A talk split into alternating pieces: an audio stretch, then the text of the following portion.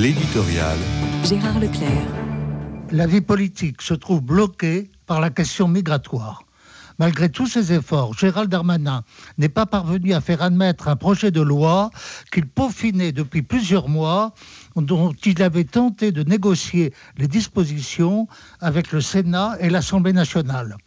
Il apparaît désormais comme évident que cette question migratoire est au cœur de la discussion politique en France, comme elle l'est désormais dans tous les pays d'Europe les pays nordiques ayant amorcé un tournant décisif par rapport à leur attitude généreusement ouverte aux populations venues d'ailleurs. Longtemps, on a fermé les yeux sur le phénomène. Il est vrai qu'il est apparu dans toute son ampleur qu'à la fin du XXe siècle. C'est peut-être Georges Marchais, l'emblématique secrétaire général du Parti communiste français, qui a révélé au sein de la gauche française la portée, de ce défi.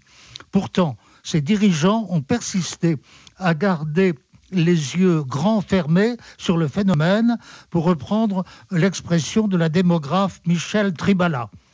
S'il faut invoquer un souvenir personnel, je me souviens de la perplexité qui fut la mienne le jour où je reçus la lettre d'un de mes anciens élèves africains requérant mon aide pour venir en France. J'étais à mille lieues sur le moment de m'inquiéter d'une quelconque déferlante migratoire.